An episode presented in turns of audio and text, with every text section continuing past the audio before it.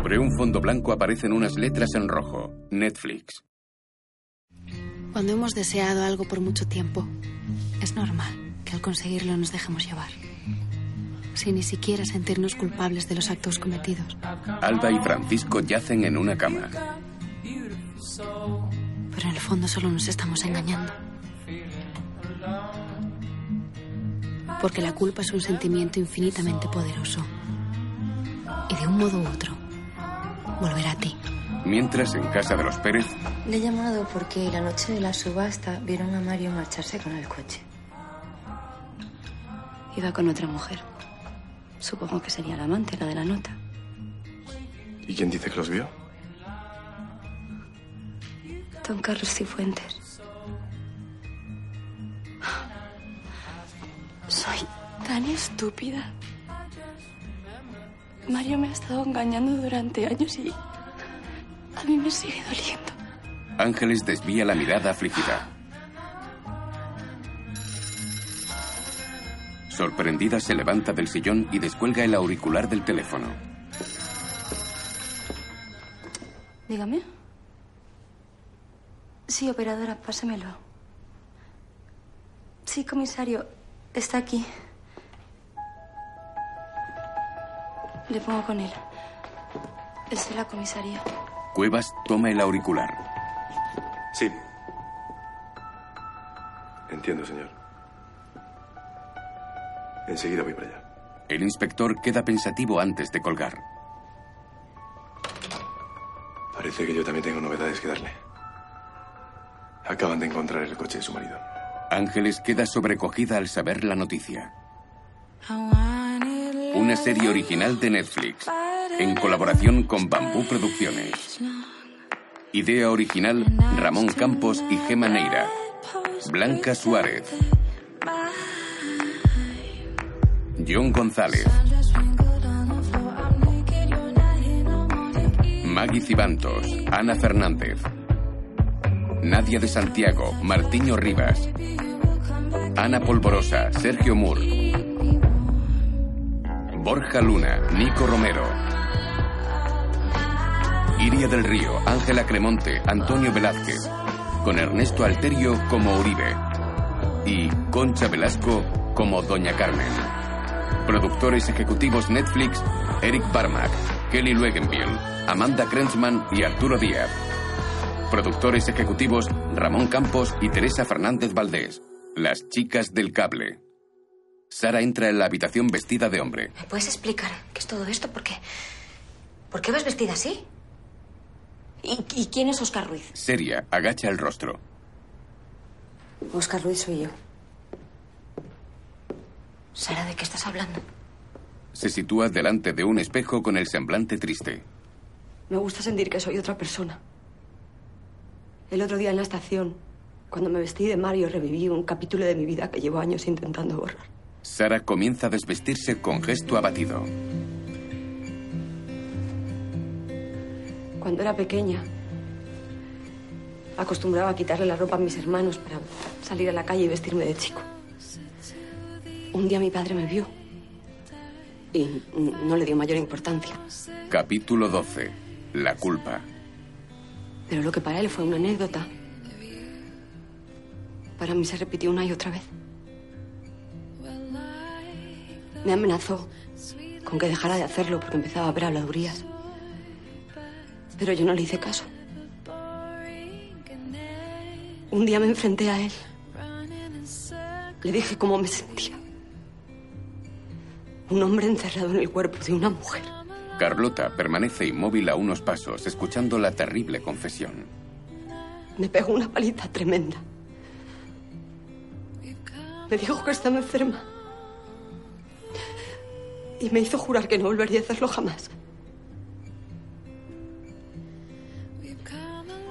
Yo conseguí parar mis impulsos por miedo a mi padre, pero ahora él ya no está. Sara, entonces todo esto es por mi culpa. Si no te hubiera pedido la No, ayuda... no, de- Carlota, no, tú no tienes la culpa de nada. Yo, yo siempre he sabido que había algo distinto en mí. Algo que, que estaba desordenado y por más que intente taparlo es que no puedo controlarlo. Cada vez que me miro en el espejo, desnuda, no me gusta lo que veo. Me doy vergüenza. Carlota, Carlota, por favor, tienes que ayudarme. Por favor. La abraza con desesperación.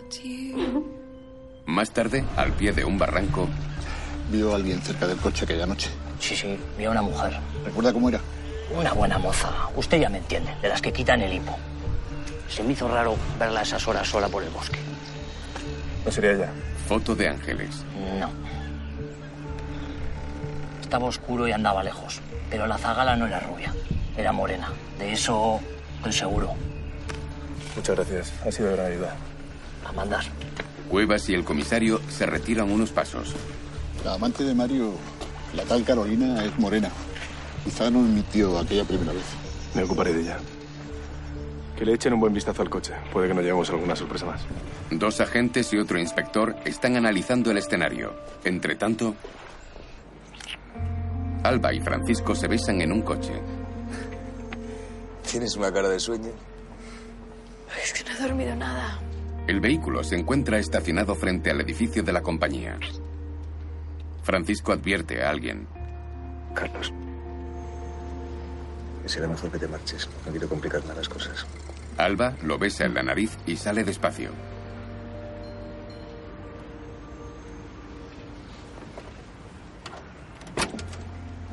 Permanece unos segundos frente a la ventanilla. Esboza una leve sonrisa y se encamina hacia el edificio. De repente Elisa entra en el coche. Buenos días. ¿Qué haces aquí? Quería hablar contigo y te he visto besándote con Lidia. Podríais tener un poquito más de cuidado y buscar un lugar más discreto. Te recuerdo que aún seguimos casados. Por cierto, mi hermano Carlos, ¿qué opina de todo esto? ¿Él es parte del plan o de verdad ha vuelto a saltar la chispa entre vosotros dos? No, no estoy para jueguecitos, Elisa. ¿eh? ¿Qué quieres? Hablar contigo. Pero no aquí. Mientras tanto, Ángeles baja por una escalera de caracol. Accede tímidamente al local de alterne de Victoria. Los clientes la saludan al pasar inclinando la cabeza. La joven avanza temerosa unos pasos. Tú eres Ángeles, ¿verdad? La dueña la observa desde la planta superior. Minutos después, en una mesa, Tienes cara de novata. ¿Qué puedo hacer por ti? Necesito información sobre un policía. Y sé que Lidia en el pasado estuvo relacionada con usted por asuntos de este tipo. Sí. Así es. abre una pitillera. Tu amiga Lidia todavía me debe una. Por un turbio asunto con un policía despreciable. No, no, gracias. Oiga, le aseguro que yo no quiero ponerla en peligro. Eh, Eso decís todas. ¿Y por qué quieres que investigue a ese policía? Mi marido ha desaparecido. Y me gustaría tener información sobre el inspector que está llevando el caso. Quiero saber si tiene hijos, si tiene mujer. Quiero saber todo lo que pueda de su vida personal. Creo que se siente un poco atraído por mí. Y quiero saber si puedo seducirle. ¿De acuerdo? Pero supongo que sabes que esa información tiene un precio. Le voy a dar lo que me pida. Bien. ¿Cómo dices que se llama ese inspector? Victoria enciende un cigarrillo. Minutos después, junto al coche de Francisco, No sabes cuánto he echado de menos Madrid mientras estaba encerrada. Sus calles, sus teatros. Esto no es una cita, Elisa. ¿Qué quieres? Mi familia roba dinero de la fundación, ¿verdad? ¿De qué manera lo hace? Cada vez que la fundación acaba un proyecto, tu madre acaba embolsándose parte del dinero. Para la familia. Un dinero del que tu hermano, por supuesto, hace uso. Que desfalco es tradición de la familia Cifuentes. Quiero pruebas de esos robos. Sé que mi padre guardaba documentos duplicados por seguridad. Dámelos. Tu secreto estará a salvo conmigo. Lidia nunca sabrá que le estás traicionando con Carlos y mi hermano tampoco. Francisco se vuelve hacia Elisa apoyando un brazo sobre el coche. ¿Crees que un chantaje así va a convencerme? Tu hermano no confía en ti. Tú misma te encargaste de quebrar su confianza cuando le contaste a Lidia nuestra alianza. Así que no, no cuentes conmigo. Tu madre no es una enemiga muy recomendable. ¿Y tú no estás harto de que ella siempre se salga con la suya? Francisco te sacó del testamento de mi padre, te echó de nuestra casa. Yo no puedo creer que no le guardes rencor. Por favor, consígueme esos documentos y démosle una lección a mi madre. Francisco queda pensativo y esboza una leve sonrisa.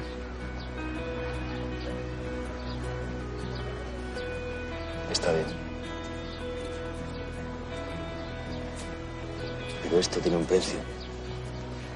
Y algún día pienso cobrarlo, Elisa. Mientras un guardia detiene a Lidia al llegar a un departamento.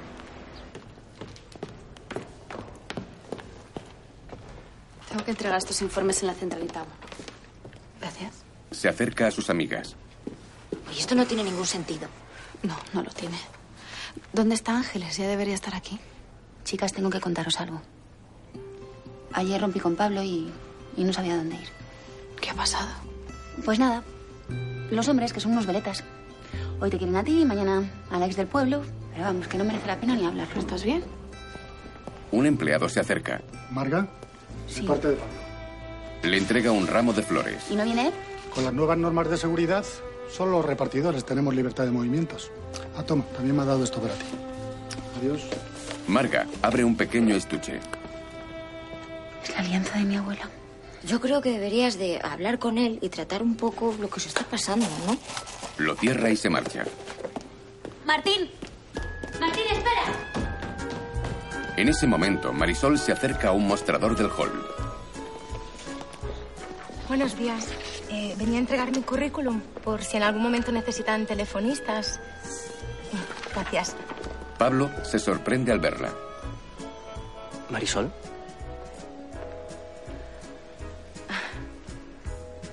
¿Se puede saber qué haces aquí? Venía a ver si habías recibido el anillo. Sí, sí, lo he recibido. Que por cierto no sé cómo se te ocurrió ponértelo. Bueno, Pablo, es que yo no pude evitarlo. Lo, lo vi ahí tan bonito y tan brillante que... Como si fueras una urraca. Martín se aproxima con el ramo. Mm, De parte de Marga. Lo siento. Se lo entrega y se va mientras Marisol lo observa. No sabes cuánto lo siento, No, no, Pablo. no lo sé, no lo sé. No lo sé, Marisol, no sé cuánto lo sientes. ¿Sabes lo que sí sé?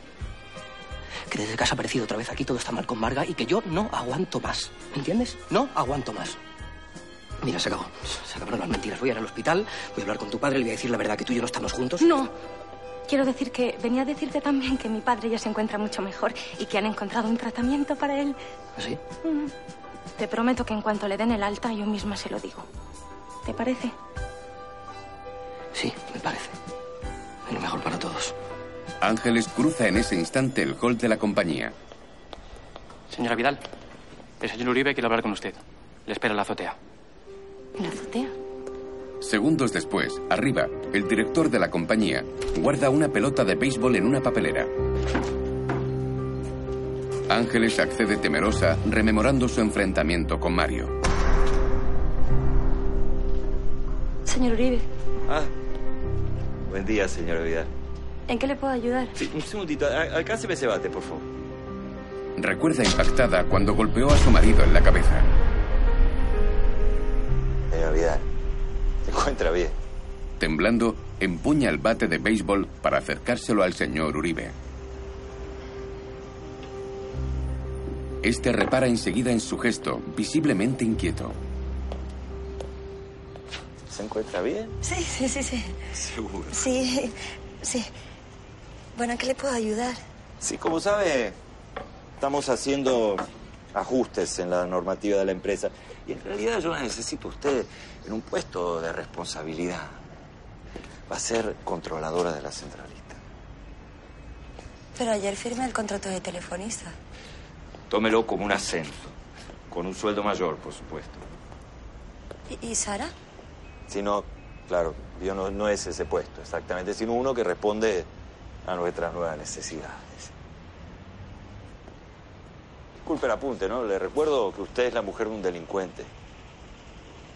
Usted y su hija quedaron marcadas ante todo el país. ¿Realmente piensa que con esas credenciales le va a ser fácil encontrar otro trabajo?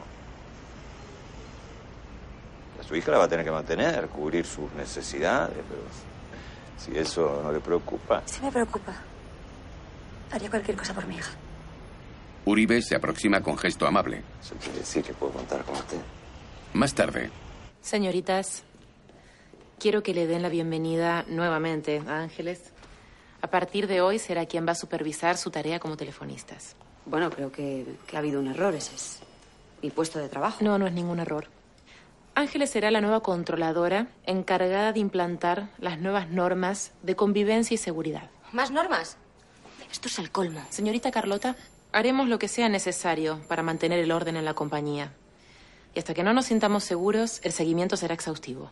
Ángeles ha recibido instrucciones expresas para poder despedir a todas aquellas que no cumplan con las nuevas directrices. A partir de hoy, queda prohibido realizar llamadas personales. Y además, todas las trabajadoras que quieran ausentarse de su puesto deberán pedir permiso primero.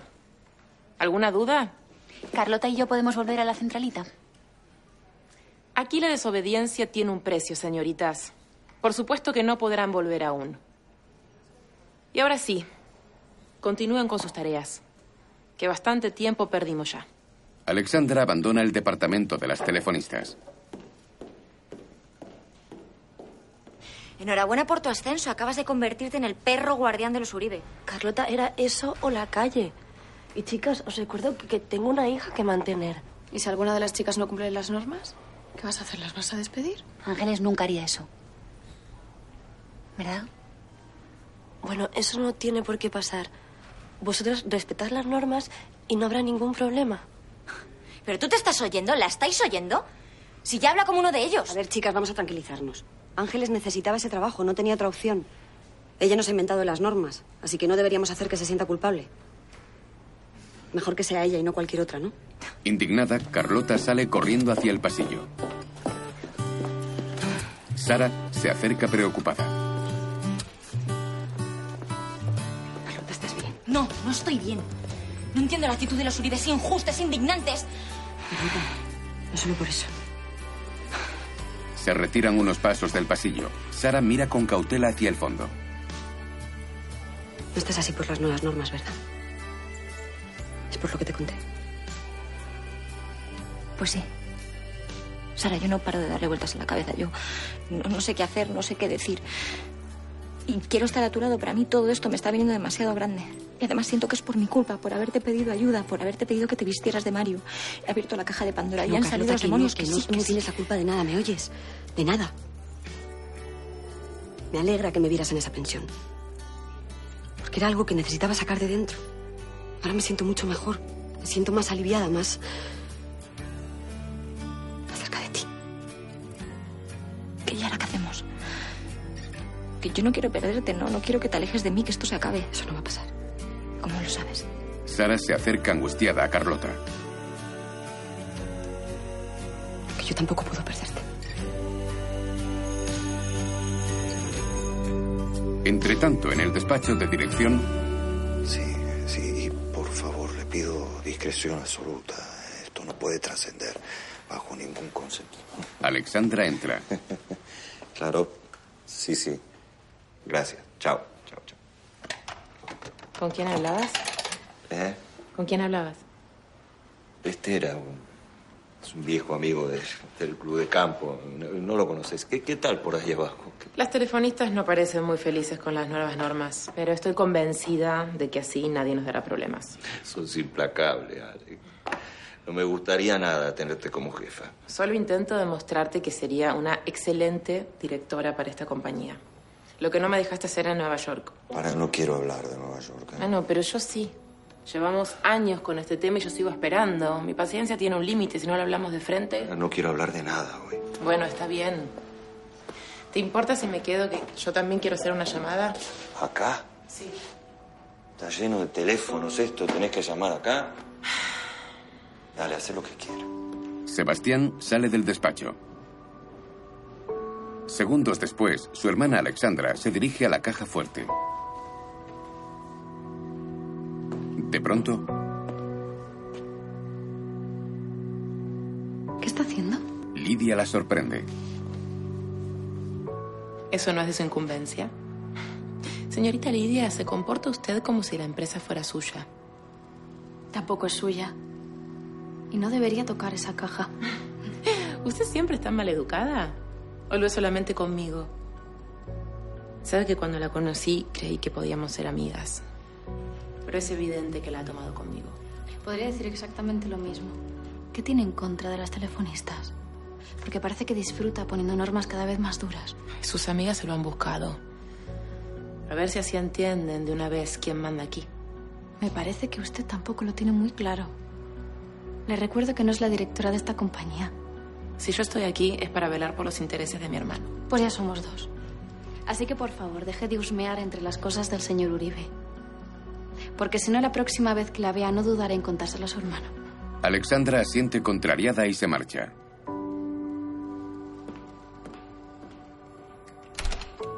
Lidia abandona el despacho y atraviesa el pasillo.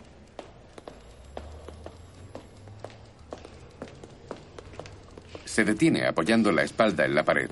Carlos se aproxima lentamente.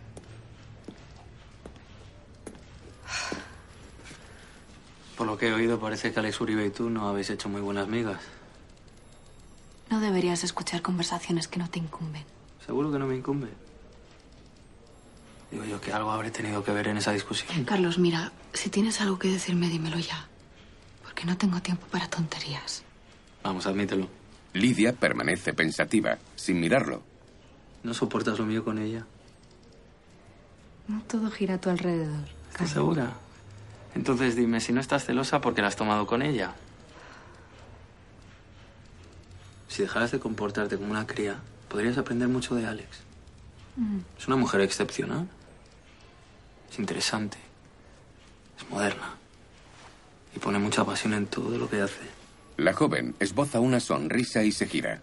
Me alegro mucho de que hayas encontrado por fin a alguien que te haga feliz.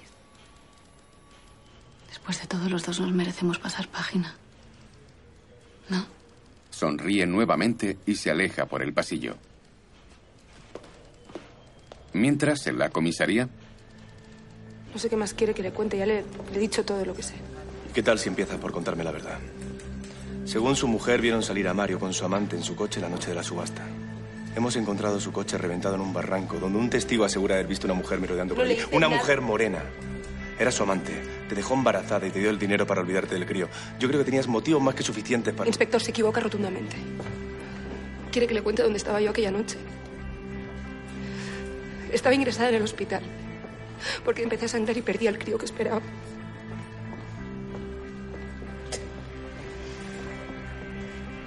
Lo lamento. Ahora ya lo sabe. Por eso devolví el dinero, porque ya no lo necesito. Ángeles también sufrió un aborto. Porque Mario le pegaba. Y una vez le dio tal paliza que acabaron perdiendo al crío que esperaban. Así que no sé, señor inspector, tal vez tenga usted que plantearse que tal vez ella tenga más motivos que yo para engañarle cada vez que usted la interroga. Incluso para atentar contra su marido, tal y como está usted insinuando aquí. Y si no me cree, pida informes médicos. Se lo corroboren. Carolina se levanta de la mesa del inspector y se marcha. Entretanto, Alba se encuentra reunida con su amante en un despacho de la compañía.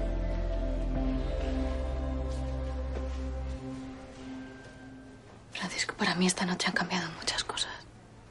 Por fin sé que soy capaz de seguir adelante. Contigo. Gracias por haber tenido tanta paciencia, por haber esperado tanto tiempo. Se acerca e intenta besarlo. Lidia. Yo tampoco he hecho las cosas bien durante todo este tiempo. Corta esto ahora. Vamos a aprovechar la oportunidad que tenemos de estar juntos. Vamos a querernos de verdad. La pareja se mira intensamente a los ojos.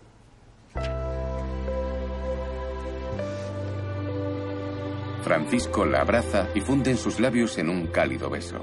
Mientras, en una cafetería, Le puedo asegurar que son auténticos. La prueba irrefutable de que mi madre lleva años robando dinero de la fundación. ¿De dónde sacó esto? No importa. Pero si importa lo que valen como pruebas, ¿no? ¿Qué quiere a cambio de todo esto, Elisa? Bueno, es un asunto un poco delicado. Verá, yo no he estado todo este tiempo recuperándome de vértigo. No, estuvo ingresada en un sanatorio mental. Como ve, su madre no es la única que sabe hacerse la tonta. Señor Uribe, mi familia me quiere incapacitar a no ser que usted o alguno de sus contactos haga algo para impedirlo. Te quiere su alta médica. ¿Está segura que eso es lo más conveniente para usted? No bailarle el agua a los cifuentes te lleva a la situación por la que yo estoy pasando, pero... Míreme. ¿Usted cree que estoy loca? Yo lo que creo es que tiene usted un nuevo aliado, Elisa. Sebastián y la joven se estrechan la mano. En el departamento de las telefonistas, Pero tú te estás oyendo, Ángeles. Mira, tú y yo vamos a tener un problema muy serio. ¿Qué pasa? Que la madre de María José está ingresada en el hospital y Ángeles no deja que vaya a verla. Chicas, por favor. El robo de Mario me compromete como trabajadora. No tengo más opciones. De verdad. Es que no puedo saltarme las normas. ¿No lo entendéis? Pues no, no lo entiendo. Carlota, no alces la voz. Voy a tener que sancionarte, Oye, chicas, ¿eh? por favor. Asumiré yo la responsabilidad como supervisora. Sara, por favor, María José es que- puede marcharse. Ángeles, favor, es que- está bien. No, no está... María José, márchese, por favor, no le va a pasar nada. Claro. Y ahora, si tienes que reportarlo, repórtalo. Yo daré la cara. minutos más tarde, en el despacho de Alexandra, Yo he sido la culpable de que se haya ido. Sancióneme a mí, no a ella. Estoy de acuerdo. Usted es la culpable. Ha desobedecido a un superior, ha roto las reglas y no hace silencio cuando se le ordena. Está despedida. Perdone, no, no puede hacer eso, señorita Uribe. Lo siento, ya no hay marcha atrás. Lidia irrumpe. No puede despedirla. ¡Qué bien! Ahora también escucha detrás de las puertas. Es usted un dechado de virtudes, señorita Aguilar. Sara lleva años siendo una trabajadora ejemplar. Despedirla sería injusto y traería consecuencias. Los empleados están muy descontentos. Eso suena amenaza. Le recuerdo que usted no es quien toma las decisiones aquí. Cierto. Una decisión tan importante debería tomarla el director. Sí, pero esta decisión es mía y ya está tomada. Señorita Milian, por favor, recoja sus cosas. Vamos. Sara abandona el despacho. Segundos después, en el pasillo, Señorita Uribe, tengo que hablar con usted. Tengo asuntos que atender. Es importante. ¿Algo más de lo que me quiera poner al corriente? Renuncio al puesto de controladora. Yo cuando, cuando firmé no sabía que iban a despedir a la señorita Millán por mi culpa. Eh, no ha sido su culpa, ella se lo buscó. Bueno, pero... Bueno, me da igual, yo no sirvo para hacer este trabajo. Se lo agradezco mucho, pero yo renuncio. Mm. Si renuncia, tendremos que reclamarle vía judicial las 5.000 pesetas que robó su marido. ¿Cómo? Sí, lo que escuchó. Y créame que usted perdería. Claro. Por eso me eligió a mí. Porque sabe que estoy en sus manos. Ángeles, usted verá.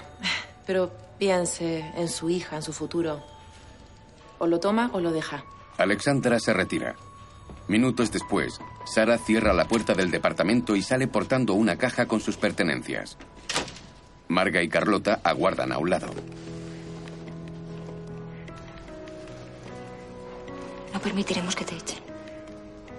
Carlota, dejemos las cosas como están. Apesadumbrada, atraviesa el pasillo despidiéndose de sus compañeras inclinando la cabeza. Ya en el hall de la compañía, Pablo y otros empleados advierten a Sara. En ese instante, las operadoras se asoman a la barandilla. La señorita Millán se gira y repara en su presencia. Apenada, se encamina hacia la salida.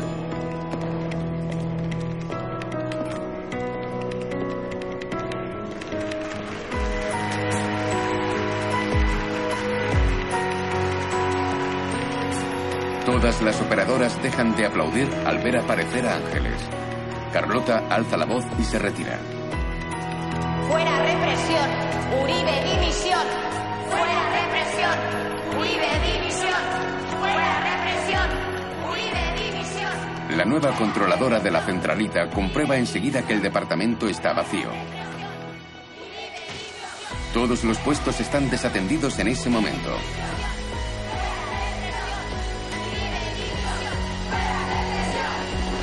Las operadoras se dirigen al vestíbulo de la compañía. Uribe División. Fuera represión. Uribe División. Fuera represión. Uribe División. Fuera represión. Chicas. Uribe División. Parad, chicas. Las telefonistas de esta compañía estamos aquí para reivindicar nuestros derechos que están siendo pisoteados. ¡Huelga! ¡Huelga! ¡Huelga!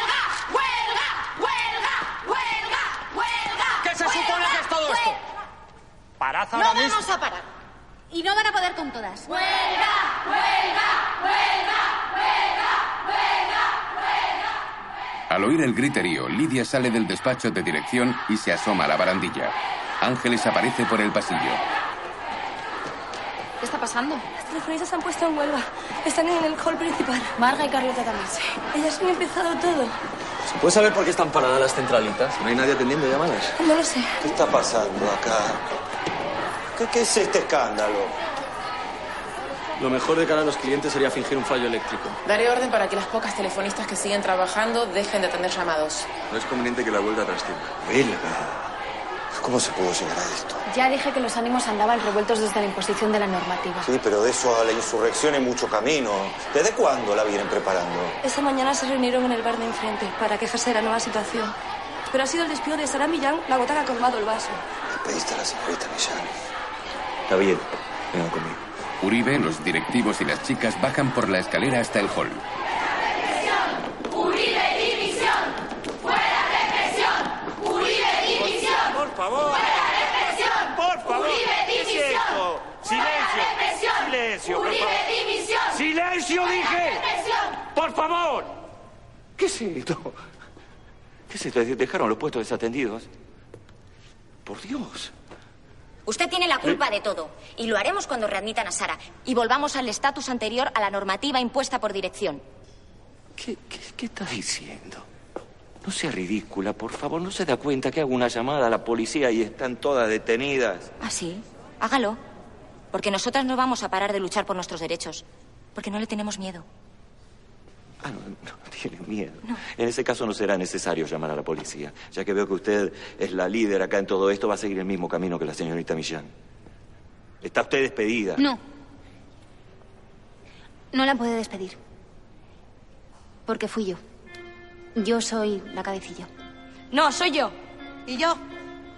Las telefonistas no están solas.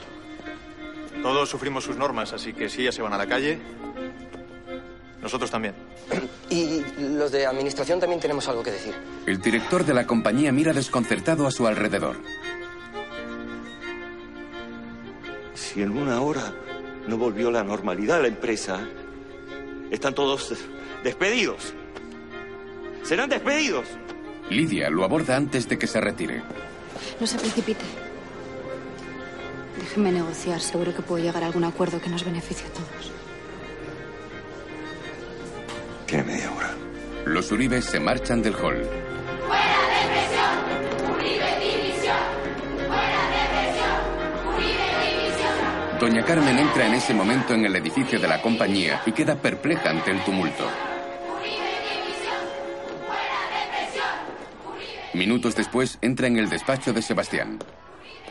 ¿Cómo consiente que se organice una huelga en la compañía? Debería empezar a dar en corto a los empleados. Sí, a los empleados. Y voy a atar bien en corto a mis socios también. Sonríe mostrándole un libro de cuentas. Las pruebas demuestran que usted viene metiendo la mano en la caja de la fundación desde hace años. ¿Qué me va a decir ahora? ¿Que son falsas? ¿Que no tienen nada que ver con usted? Yo no soy de las que tira la piedra y esconde la mano. Ah, entonces lo admite. Es usted increíble, doña Carmen. Muy bien, mucho mejor, más fácil me lo pone. Desde este momento deja usted de ser la directora de la fundación. Eso sí, La autorizo para que siga siendo, digamos, la cara visible, organizando fiestas para sus amigas, subastas, pero olvídese de tener ningún tipo de capacidad ejecutora. Usted me necesita. Conoce la legislación. Sabe que el rey ha permitido que un extranjero dirija una compañía tan importante porque sigue creyendo que los cifuentes somos los socios mayoritarios. Le aconsejo que no me amenace.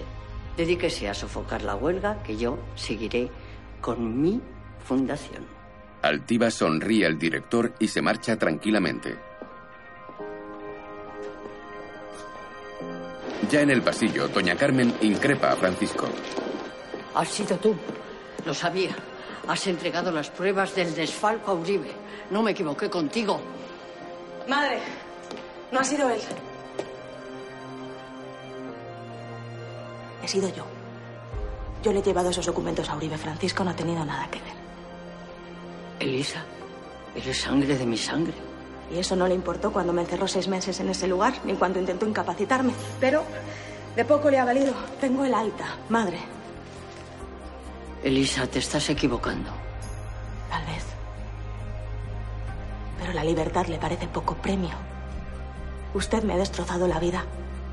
Y yo voy a pagarle con la misma moneda. La familia duele. La familia hiere.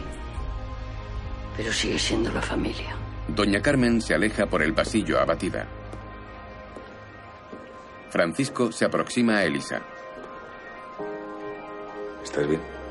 Esta se marcha con gesto pensativo. Entretanto, el inspector lee un informe en la comisaría. Paciente embarazada que se presenta con un cuadro de pérdidas de sangre. La paciente refiere haber recibido un golpe tras la caída. Se le practican análisis sanguíneos. Pruebas. Los chicos han terminado de revisar el coche de Mario Pérez. ¿Y? Han encontrado sangre. Han podido transportar a un hombre herido en el vehículo. Esto cada vez tiene peor pinta. Sobre todo porque la han encontrado en la parte de atrás. El comisario se retira, dejando a Cuevas pensativo.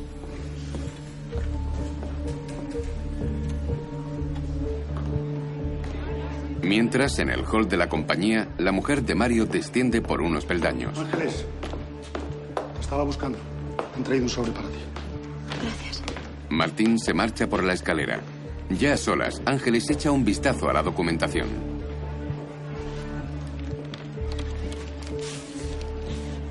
Ten cuidado con lo que haces, Victoria. Inspector Cuevas, nacido en Madrid.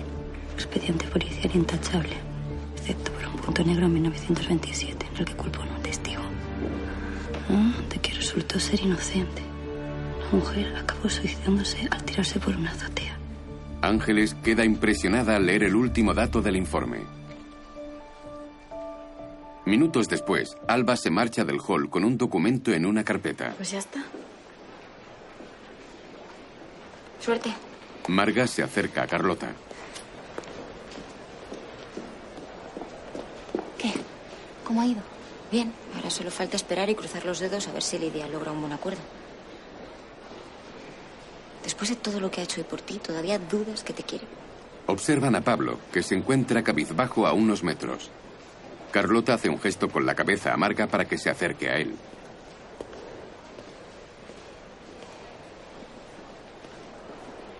Hola, Pablo. Hola, Marga. Que yo no me esperaba que hicieras algo así. No, ya, ni yo tampoco, no es el tipo de cosas que suelo hacer. Pero yo qué sé, te he visto ahí he pensado que estabas loca. ¿Me estás llamando loca? No, no, no, no, o sea, no, no, no que tú estabas loca, sino que era tú una locura que... que... que iba a hacer yo trabajando en esta empresa sin ti. Sin verte todos los días por los pasillos. Sin que tú seas mi operadora 47. Que, ya sé que no estamos juntos. Y entonces me he dicho, Pablo Santos, me cago en la leche, te agallas por primera vez en tu vida y lánzate al ruedo. Sonríe nervioso y agacha un instante el rostro. La chica lo observa compasiva y expectante.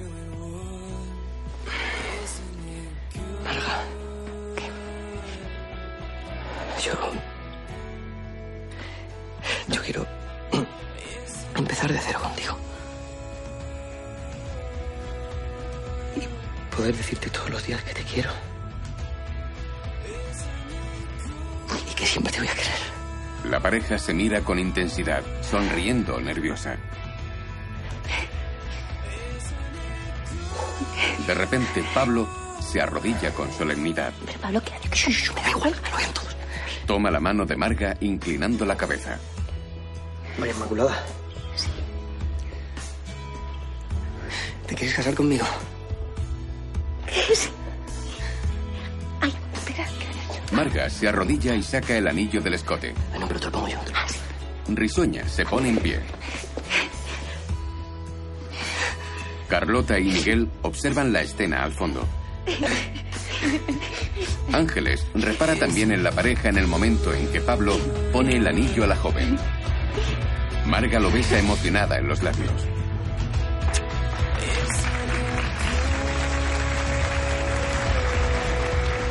Todo el personal que hay por el vestíbulo aplaude a los novios. Entre tanto, en el despacho de dirección, Es solo una propuesta, pero creo que Pero podemos... nada, pero nada. Estoy segura que estaba al tanto de todo esto.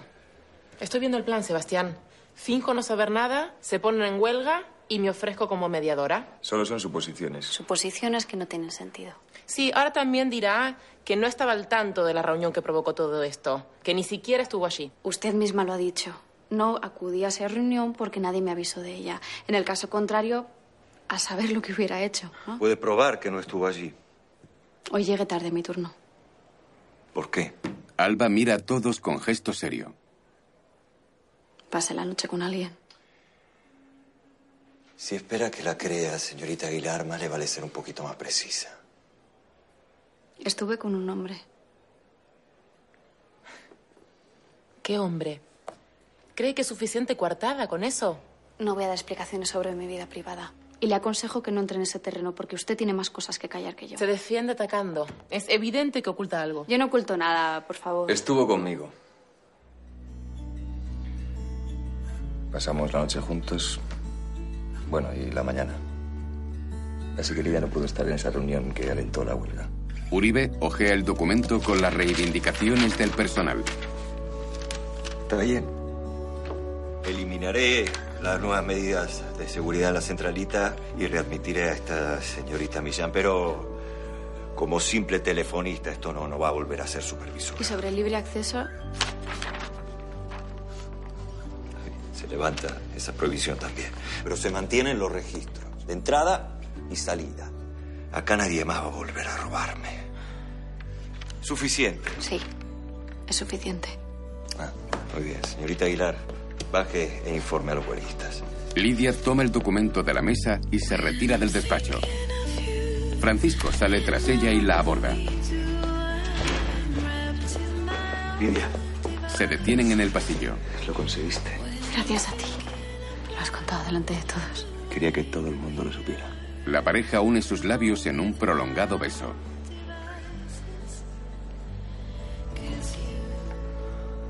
Ve, corre. Te están esperando. Luego nos vemos. Una vez que se ha ido, Carlos sale del despacho y arremete con violencia contra Francisco.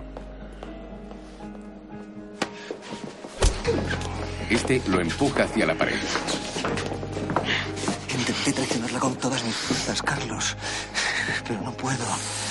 Se acabó. No cuentes más conmigo. La quiero. La quiero demasiado. Carlos se abalanza de nuevo contra él. ¡Eres un desgraciado! No sé cómo pude cambiar. ¡Eh! Uribe interviene para separarlos. Carlos se marcha por el pasillo con las manos levantadas. Mientras, en el hall, Señora Vidal, Inspector Cuevas, ¿qué- ¿qué hace usted aquí? pasé por su casa a buscarla. Su vecina me dijo que había vuelto a trabajar la compañía. ¿Podemos hablar en algún sitio más tranquilo? Quizás en el bar de enfrente. No, no. En el bar de enfrente no. Eh, Sé de un sitio mejor. Sí, ahí podremos estar tranquilos. Perfecto. Sígame. segundos después, acceden a la azotea. Ángeles pasa en primer lugar, caminando de forma hipnótica hacia el fondo.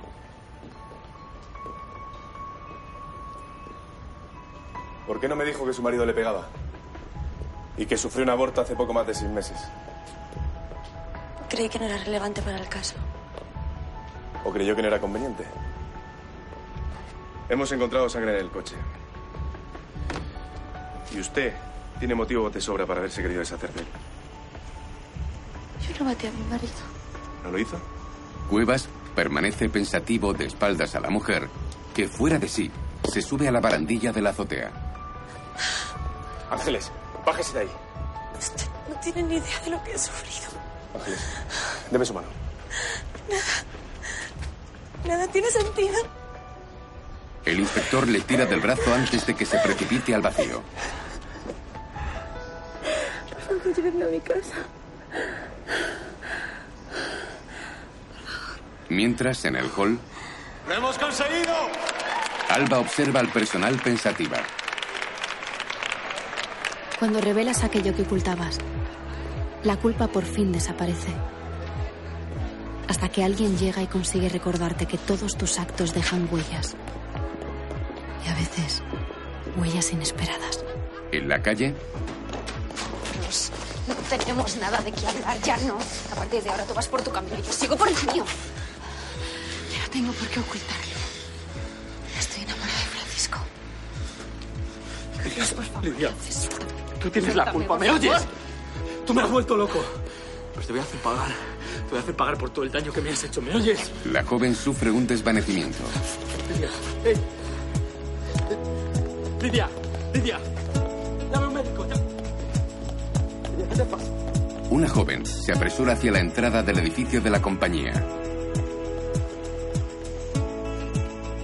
Han intervenido Agnes Llobet Marisol, Andrea Carballo Alex Uribe, Bruto Pomperoy Buendía, Íñigo Salinero Pastor, Alba Loureiro Telefonista, Directora de Desarrollo Gema Neira, Coordinadora de Guión María José Rustarazo, Dirección de Producción Kevin Jiménez y Sara Gonzalo, Dirección Artística Raquel Benavides, Reparto Sara Bilbatúa y María Rodrigo, Montaje Mario Maroto, Sonido Manuel Peinado y Kim Rubí, Regidor Eduardo Gómez, Mezclas Héctor Cobo.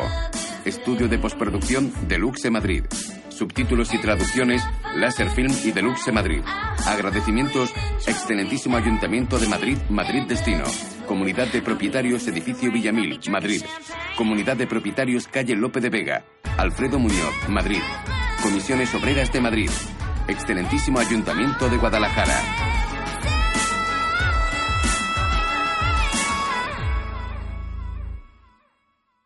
Bambú Producciones. De un fondo blanco surgen unas letras rojas. Netflix.